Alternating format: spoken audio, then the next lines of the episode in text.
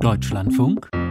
Interview Tausende Menschen sind mittlerweile von Belarus an die polnische Grenze gekommen. Der Vorwurf an den belarussischen Machthaber Lukaschenko ist, dass er Geflüchtete gezielt dorthin bringen lässt, um die EU unter Druck zu setzen. Polen reagiert mit maximaler Härte. Das Land hat an der Grenze den Notstand ausgerufen und dort harren die Menschen nun unter schlimmsten Bedingungen aus. Hilfsorganisationen werden wohl nicht zu ihnen gelassen und es sind auch schon Menschen gestorben. Auch von illegalen Pushbacks wird berichtet. Die EU EU hat sich zu Wort gemeldet und hat gesagt, ja, Polen müsse die Außengrenze schützen, aber gleichzeitig dürften keine Menschenleben riskiert werden. Über diese Situation kann ich jetzt sprechen mit Erik Marquardt. Er sitzt für die Grünen im Europaparlament. Schönen guten Morgen, Herr Marquardt. Guten Morgen. Wir haben es gehört, es sind Menschen gestorben, andere harren dort unter übelsten Verhältnissen aus. Wer trägt dafür die Verantwortung bzw. die Schuld? Ja, das ist nicht so einfach zu sagen. Ich glaube, dass man auf jeden Fall festhalten muss, dass das Verhalten von Belarus, vom Diktator Lukaschenko, unerhört ist. Das geht nicht, dass man Menschen ausnutzt, um Druck zu erzeugen, um die Europäische Union zu erpressen. Auf der anderen Seite ist es auch unerhört und aus meiner Sicht auch sehr beschämend, wie dann EU-Staaten wie Polen mit dieser Situation umgehen. Man kann nicht Menschen einfach sterben lassen und sich erpressen lassen in dem Sinne, dass man sagt, also uns ist lieber, dass diese Menschen sterben, als dass wir rechtsstaatlich mit dieser Situation umgehen, dann hat Lukaschenko genau das erreicht, was er wollte, nämlich zu zeigen, dass Europa selbst mit Menschenrechten nichts am Hut hat. Aber lässt sich Polen nicht gerade nicht erpressen durch den Umgang damit?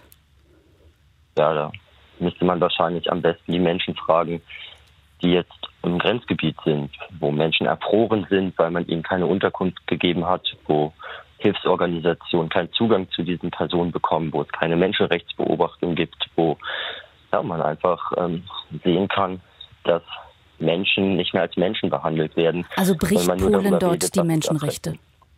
Ja, das ist eindeutig. Polen bricht dort die Menschenrechte. Es ist nicht ganz einfach zu sagen, in welchem Umfang, denn Polen lässt ja keine unabhängige Menschenrechtsbeobachtung zu. Polen lässt nicht zu, dass Hilfsorganisationen dort Menschen helfen, die seit Tagen frierend äh, im Dauerregen sitzen die Menschen sind nicht einfach so gestorben, weil sie ähm, mit dem Auto verunfallt sind. Sie sind dort erfroren, offenbar. Es gibt ähm, eine Person, die einen Herzinfarkt hatte, nachdem sie dort von den Behörden aufgegriffen wurde. Also man geht dort mit den Menschen so um, dass man sagt, uns ist lieber, dass ihr sterbt, als dass ihr einen Asylantrag stellen könnt. Mhm. Von der EU-Kommission aus Brüssel hieß es, EU-Staaten müssten effektiv ihre Grenzen schützen.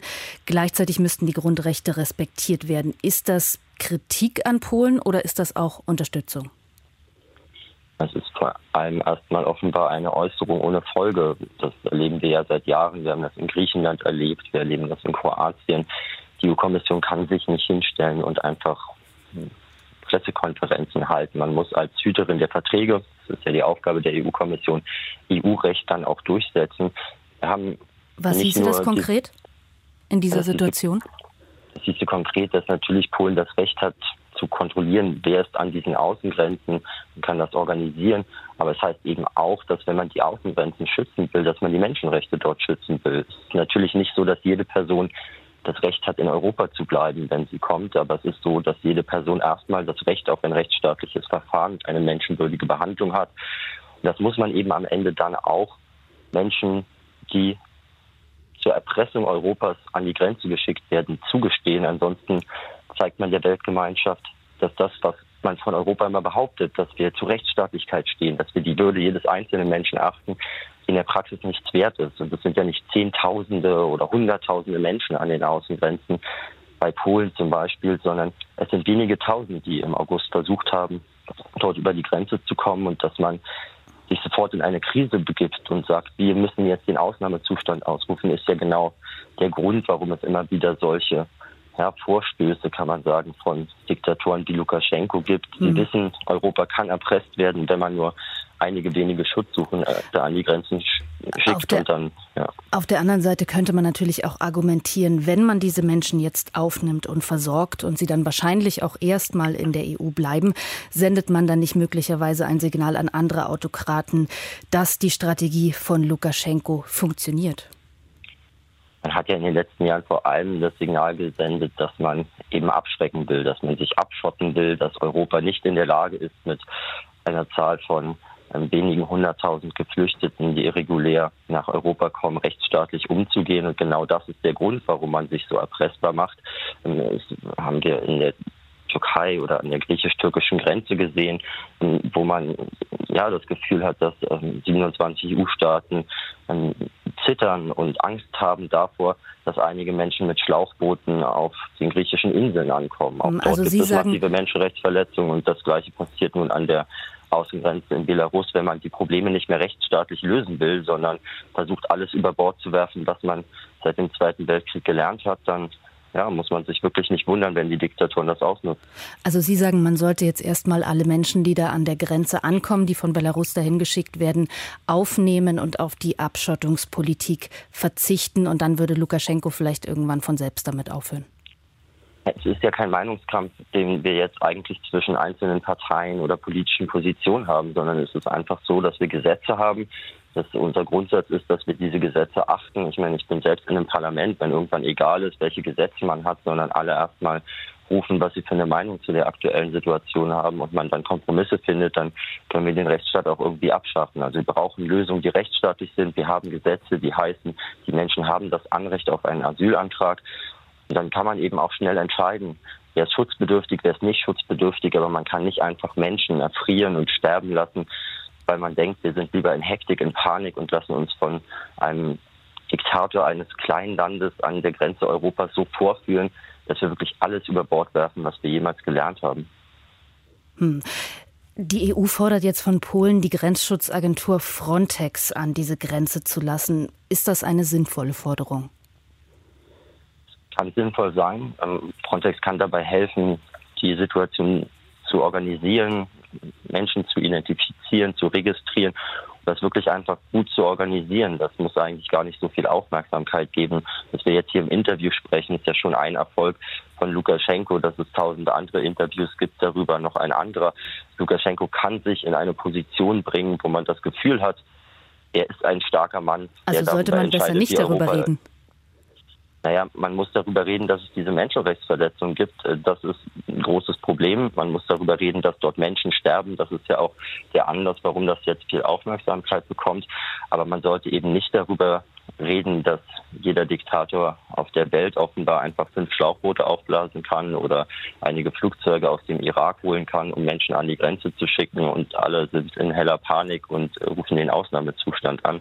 Da begibt man sich in eine auch geopolitisch sehr schwache Position, wenn man nicht für oder gegen Migration ist, was auch immer, muss man sich auch die geopolitische Dimension dieser Situation angucken. Man hat keine starke Position, wenn man nicht damit umgehen kann, dass einige tausend Menschen nach Europa fliehen. Da fehlt uns einfach ein robustes europäisches Asylsystem, aber vor allem europäische Solidarität. Mhm. Man kann Staaten an den Außengrenzen, auch Polen, da eigentlich nicht alleine lassen. Man kann aber auch von ihnen erwarten, dass sie, wie gesagt, Probleme rechtsstaatlich lösen. Wenn Polen das jetzt nicht macht, wenn auch Polen weiterhin Frontex nicht dahin lassen will, welche Hebel hat die EU denn überhaupt gegenüber Polen in dieser Situation? Ja, man kann Vertragsverletzungsverfahren durchführen. Aber da gibt es ja schon einige gegen Polen. Das hat ja nicht so viel gebracht in der Vergangenheit. Ja, man kann, genau, man kann eben dann dafür sorgen, dass EU-Recht dort möglichst eingehalten wird. Man hat in der Vergangenheit dann zum Beispiel darauf verzichtet, dass Polen Strafen zahlen muss. Also das äh, ist vielleicht etwas zu kompliziert, aber man könnte dort die Hebel etwas ähm, stärker anziehen. Man kann aber vor allem sagen, dass man Polen nicht alleine lässt in dieser Situation. Es ist ja nicht schwarz-weiß, sondern man kann eben auch als Mitgliedstaat wie Deutschland sagen, also okay, wir unterstützen Polen jetzt in dieser akuten Situation. Es fängt jetzt der Winter an und bevor dort hunderte Menschen sterben, dann nehmen wir eben einige auf. Dann nehmen noch andere Staaten einige Personen auf, die dann ihre Asylanträge stellen können. Dann prüft man, rechtsstaatlich, wer ist schutzbedürftig und wer ist nicht schutzbedürftig und nutzt eben die Stärke. Aber setzt die sich Polen Union dann nicht durch mit seiner Haltung, wenn am Ende wieder Länder wie Deutschland und Frankreich die Menschen aufnehmen? Mit einer Bitte um eine ganz kurze Antwort. ähm, es ist so, dass sich am Ende die Unmenschlichkeit und die der, das Unrecht durchsetzt, wenn man jetzt keine Situation findet. Man kann ja nicht einfach jetzt Polen erpressen und sagen, entweder haltet ihr die Menschenrechte ein ähm, oder die Menschen sterben. Das funktioniert so nicht. Es geht dort um Menschenleben, wirklich viele Menschen, die dort akut vom Tod bedroht sind. Und ich würde mir wünschen, dass man wieder die Menschen in den Fokus setzt bei der Asylpolitik, nicht irgendwelche geopolitischen Interessen oder wer jetzt gerade am stärkeren Hebel sitzt.